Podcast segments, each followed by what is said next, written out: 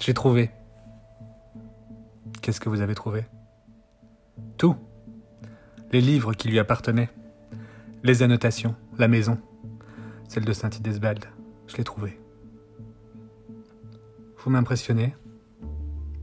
Comment avez-vous fait? J'ai suivi vos indices? Paul Delvaux, Sagan. Je me suis fié à mon intuition, j'ai roulé de nuit. Je suis arrivé sur la côte avec le lever du jour et j'ai tourné pendant des heures dans la petite station balnéaire. J'en ai parcouru chaque artère, chaque ruelle, j'ai scruté partout. Et puis, au bout de plusieurs heures de marche, mon attention a été attirée par une vieille façade toute décrépie. Une maison au volet clos qu'on aurait dit abandonner depuis des années, si ce n'était l'inscription en fer forgé au-dessus de la porte toute neuve, rutilante. J'ai trouvé étrange que l'on entame des travaux de rénovation en commençant par les finitions. Et puis, ça m'a sauté aux yeux. Quoi donc? Son nom? La chamade? Et aussi sa typo manuscrite. C'est votre écriture. J'avais tant lu de vous dans toutes ces lettres rangées dans la boîte dans votre grenier. Vous avez été jusqu'à faire reproduire votre écriture en fer forgé. Vous avez le souci du détail, vous. Et vous, celui de l'observation. Félicitations. Comment êtes-vous entré? J'ai trouvé la clé. J'ai fait le tour de la maison. Dans le jardin, contre le marronnier, j'ai repéré l'inscription originale, celle qui ornait la façade avant que vous la remplaciez. Ce tu m'attends. Et j'ai trouvé le trousseau, de, clés scotché dessus. Je l'avais lu dans une de vos lettres, cette inscription, je m'en suis souvenu. Vous avez donc fini par acheter cette maison. Je dois dire que je n'avais pas cru que vous feriez ça, vraiment. Et pourtant, c'était pour elle? C'était pour nous. Je voulais la retaper de la cave au grenier, la transformer en une maison qui respire le calme et la sérénité, la faire ressembler à une maison d'enfance et puis, et puis la lui offrir, à elle et à ses enfants. Elle était au courant de vos projets? Non, bien sûr que non. C'est là que ça s'est passé? Quoi donc? C'est là que vous l'avez tué? Vous revenez avec ça, maintenant. Je vous l'ai déjà dit, c'est plus complexe que ça, beaucoup plus complexe. Je ne l'ai pas tué. Écoutez, et si nous cessions ce petit jeu? Oui, je suis d'accord. Nous allons arrêter de jouer, je vous le promets, bientôt. Mais vous allez trop vite. Avez-vous trouvé le testament? Quel testament? Pas si observatrice que ça, donc. Derrière la reproduction de la toile de Delvaux, au-dessus de la cheminée, il y a une enveloppe en papier craft, cachetée. Vous ne l'avez pas trouvée? Ce n'est pas grave, hein Vous voulez que je vous lise le testament qu'elle contient? Je pense que je peux me souvenir des grandes lignes. Oui, je vous écoute. Bien. Il me semble que ça commençait comme ceci. Mon amour, puisque nous ne nous aimons plus, puisque tu ne m'aimes plus en tout cas, je devais prendre certaines dispositions pour les funérailles de notre histoire. Réjouis-toi. Après cette longue nuit chuchotante et étincelante et sombre que fut notre relation, arrive enfin le jour de ta liberté. C'est alors que moi, restant seul propriétaire de cet amour sans raison, sans but et sans conséquence, comme tout amour digne de ce nom, moi, propriétaire cupide, hélas, qui avait placé cet amour en viager, le croyant éternel puisque t'espérante amoureuse, ou au moins suffisamment attachée à moi pour me retenir, c'est alors que je décide, n'étant saint ni de corps ni d'esprit, et fier de ne pas l'être, je décide de te léguer la terrasse de Strasbourg où nous nous sommes rencontrés, cette terrasse de brasserie sur laquelle un soir d'été nous nous sommes vus, évalués et plus. Et le Bonnefeuille, sa vitrine embuée dans laquelle nous avons interprété à la perfection une scène digne d'un film de cinéma et ce petit coin de zinc où tu m'as demandé si j'étais prêt à me perdre, sur lequel tu m'as dit pour la première fois, bien avant que je ne le lise ailleurs, sans cesse, à côté de moi, s'agite le démon, où je n'ai rien voulu voir, où j'ai souri en étant persuadé de te connaître déjà sans te connaître, tandis que tu te disais probablement en ton fort intérieur que vous êtes bêtes, vous les hommes, et attendrissant à force. Je te lègue aussi l'hôtel Parnasse, où je te convoque un vendredi après-midi par pure provocation, sa piscine, son sauna, et cette chambre, dont j'ai oublié le nom, mais où, à califourchon sur moi, tu as compris, dans mon regard, que je ne jouais déjà plus. Et je te lègue Lisbonne, cette toute première grande surprise conçue pour te cueillir, en espérant être le premier homme à avoir fait ça pour toi. Prendre un avion, rien que pour passer un court moment avec toi, par pure effronterie, sous les yeux des tiens. Je te lègue le souvenir de ta mine effarée en me découvrant au pied d'un lampadaire devant la porte de votre Airbnb, et nos baisers volés dans les escaliers d'un mirador, et nos caresses dans un canapé, et mes pas qui s'en vont dans l'escalier en colimaçon. Je te lègue tous les endroits où nous nous sommes installés ensemble pour un moment. Les thermes, les théâtres, les terrasses de Bruxelles, les parcs où nous avons pique-niqué, ceux où nous nous sommes étendus dans l'herbe, les bars, les restaurants où nous avons déjeuné ou dîné, la fabrique, le comptoir Rodin, le pain quotidien, le Sofitel, Racine, le 17e, le Moots, l'Estaminet, l'ombre de la ville, Chikounou, le Kif-Kif, le Dominicain et tous les autres.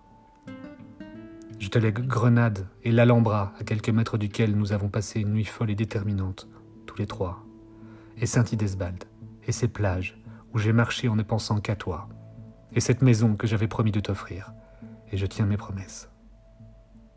Je te lègue aussi Paris, ses consignes à bagages renfermant des surprises pour toi, et aussi Barbara, de Pardieu, nos bouquinistes, nos librairies, mes recherches d'éditions rares d'Omar Khayyam ou de livres d'enfance censés t'offrir la possibilité de transmettre à tes enfants des bribes de ce qu'il y a eu de jolis souvenirs dans ton enfance à toi. Je t'offre nos playlists qui traînent encore sur YouTube, et mon blog aussi, et tout ce que pendant deux ans j'ai écrit en ne pensant qu'à toi. Je te lègue du bruit, dont je ne veux même plus me souvenir, et où je ne retournerai plus. Je passe sur nos nuits. Je ne te les lègue pas toutes. Il y a encore mon canapé, ce bateau ivre, cette coquille de bois et de tissu sur lequel nous avons joué, dérivé jusque sous la lune, à l'abri duquel nous nous sommes aimés, racontés, confiés, dévoilés l'un à l'autre. Je t'ai aimé très fort dans ce canapé inconfortable. Inconfortable comme l'était notre histoire.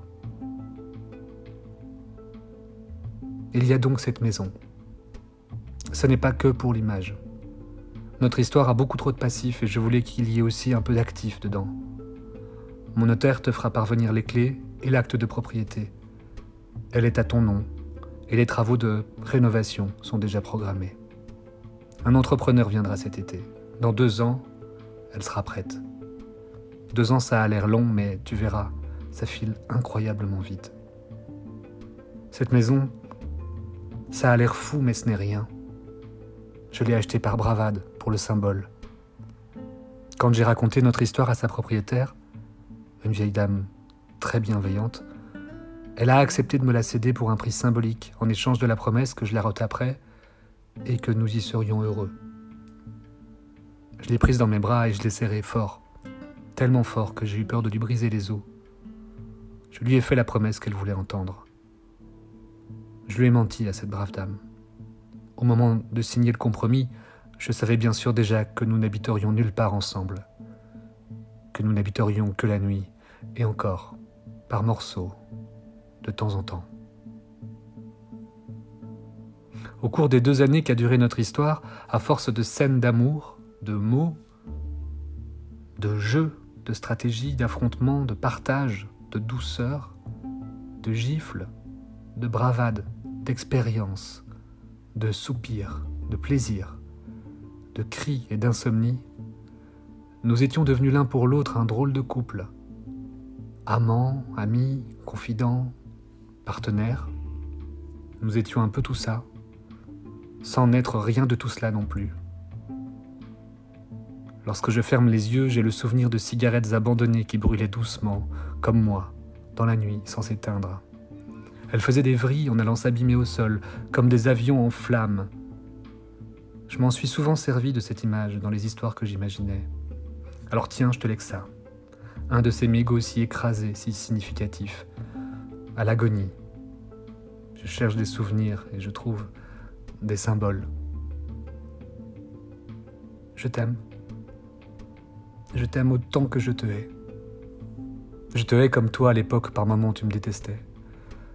Parce qu'il faut forcément, parce qu'il faut férocement haïr pour faire autant de mal à quelqu'un comme tu l'as fait et refait et encore refait, en toute conscience, les yeux dans les yeux, avec des mots choisis pour taillader les sentiments, des mots sûrs, des morsures, en y prenant du plaisir, en y trouvant de la satisfaction, en jubilant presque à l'idée de la prochaine provocation, en allant jusqu'à surgir comme un diable sorti de sa boîte pour voir bien en face les dégâts de la cruauté que l'on inflige.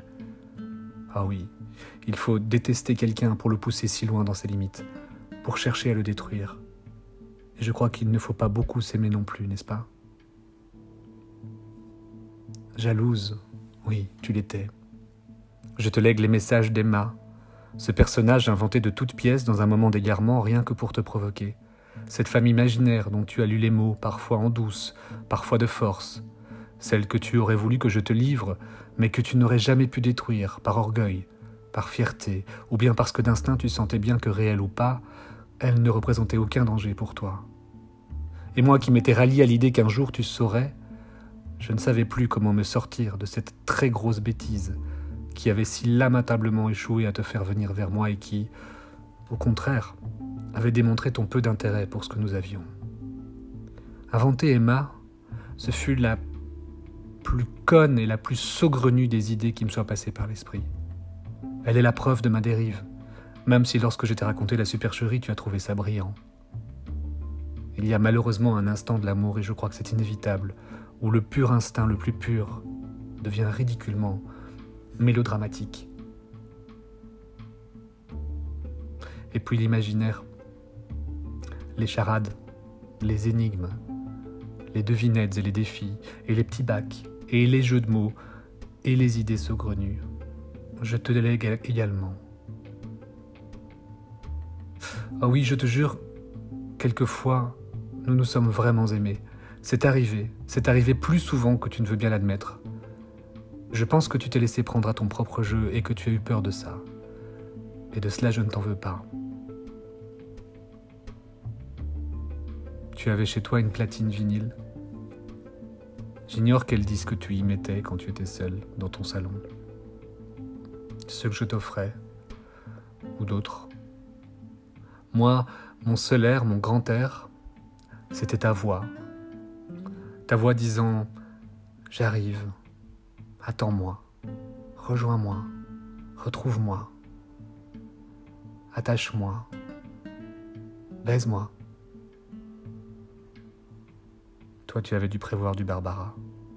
Les femmes stylisent volontiers, tandis que leurs hommes, leurs amants, leurs soupirants hurlent silencieusement à la lune. Alors tant que j'y suis, je te lègue ces mots embrouillés, confus, mortels, grâce auxquels tu m'expliquais tes absences, tes annulations, tes retards. Je te lègue les impondérables, les imprévus, les démarches indispensables, les contretemps fâcheux, les courses à faire, les journaux de classe et les sacs de gym à ramener quelque part. Et aussi tous ces moments où tu débarquais en m'annonçant Il faut qu'on bosse, avant de me laisser travailler tout seul pendant que toi tu ôtais ton jean et allais t'assoupir un moment dans mon lit ou mon canapé. Et aussi tous ces compartiments exigus et inconfortables dans lesquels tu m'enfermais lorsque tu m'appelais furtivement d'un taxi, d'un métro, d'une allée de supermarché ou d'un recoin de night shop, avant de me planter là, au beau milieu d'une phrase. La dernière chose que j'entendais de toi, c'était le tintement du carillon dans ton entrée. Il n'avait pas fini de teinter, et toi, déjà, tu avais raccroché. Je te rends aussi toutes tes petites phrases toutes faites, les SMS préformatés, les messages que tu envoyais à tous les autres en même temps pour mettre leur attachement à l'épreuve, les formules déjà testées sur d'autres et à peine adaptées à de nouvelles circonstances, les automatismes, les photos, les chansons envoyées à tous tes hommes, et bien sûr, les je suis désolé, très formel, qui suivait parfois tes provocations, les smileys attristés qui ne voulaient rien dire de vrai, les très impersonnels merci à toi, les évictions, les je ne comprends pas ce que tu veux, les on se parle demain si tu en as envie, les je te souhaite tellement, qui disaient surtout ton désintérêt, ta lassitude d'avoir à feindre de vraies émotions dont tu ne devinais que les contours, et ton empressement à passer à autre chose. Combien de fois as-tu joué à cela? Pourquoi nous faisais-tu cela? Cela dit, puisqu'on en est aux confidences, moi aussi, je faisais parfois semblant, tu sais. Je feignais de m'en foutre, de ne pas voir ce que tout ça me racontait de ton peu d'intérêt pour nous. Je feignais de dormir, et j'attendais de voir où tout cela nous mènerait. Je te lègue aussi mon décor, ma bibliothèque où tu aimais semer la dévastation, mes draps où tu te réfugiais si précipitamment, si soucieuse, toi si bohème, toi si avide de trouver chez moi un moment de quiétude avant de te laisser à nouveau happer par ton quotidien. Je garde tes soupirs, ton plaisir, tes gémissements, tes halètements et tes cris, tes contorsions et leur violence parfois, et tous les moments où tu t'es laissé aller, où tu as accepté de me laisser le contrôle. J'ai adoré ces moments-là. J'en aurais voulu d'autres. On avait encore tant à découvrir ensemble, à expérimenter. Chez moi, tu t'endormais. Je m'allongeais près de toi et j'attendais que tu dormes pour ouvrir mes paupières et te regarder. J'apprenais à découvrir chaque trait, chaque respiration, chaque froncement de sourcils. Je me nourrissais de l'image de ton corps nu et alangui, de ton odeur, et de tes recoins intimes dont j'aimais tant m'emparer. Ton cou dont j'étais fou amoureux, ton dos sur lequel je pouvais m'attarder des heures durant, et tout le reste. Et quand tu t'en allais, froissé ou pas, quand tu n'étais plus là, l'évidence crue de mon amour frustré m'obligeait à de silencieux incendies, des plaies, des escarres d'insomnie. Je ne te lègue pas ces aubes maladroites rythmé par des cils clos du même effroi. Mais je veux bien te léguer, puisque tu es une femme qui abîme les hommes. Les larmes de chagrin, autant que celles d'humiliation, et aussi celles d'amour que tu m'arrachais de temps en temps. Les battements de cœur, les inspirations, les passions, les sentiments, mais aussi les moments de solitude et les doutes et la confusion que tu semais en soufflant sur moi le chaud, le froid, mais en ne me disant jamais rien de nous, je te rends les confidences et les sourires mystérieux que tu me lançais dans ces moments-là. Il y a des sourires capables de vous faire geindre et des cris comme des coups. Les tiens ont souvent fait écho aux miens. Et puis, mon amour, je crois qu'il me reste à te léguer avec les clés de cette grande maison ces mots si lourds d'électricité. Tu m'avais prévenu, tu disais que tout cela n'était qu'un rôle, qu'il ne fallait pas y croire, que c'était ainsi que tu fonctionnais, et tu avais raison, bien sûr. C'est étrange, mais quelque part, dans ta folie, dans ton parcours de destruction et d'autodestruction, c'était toi la raisonnable, moi pas. Mais qui a raison là, dans ce domaine? Je m'en fiche. Je te laisse volontiers la raison, la justification, la morale, la fin de notre histoire et son explication. Pour moi, il n'y en a pas. Il n'y a jamais eu d'explication au fait terrifiant que je t'aime et je ne comprendrai jamais comment il est possible de tant aimer. Ni non plus, pas du tout, mais pas du tout. Comment cela peut prendre fin de la façon dont ça a pris fin. Et pourtant nous y sommes. Alors je ne te lègue plus rien.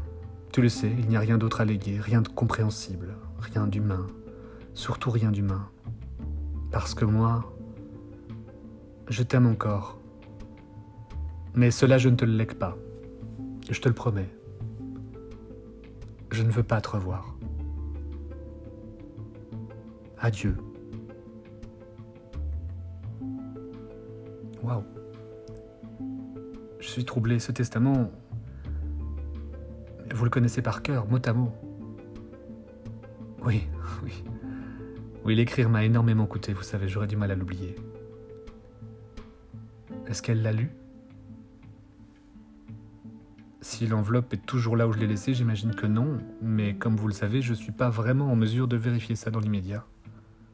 Je suis désolé, mais je suis obligé de vous reposer la question maintenant. Que s'est-il passé? L'avez-vous tué?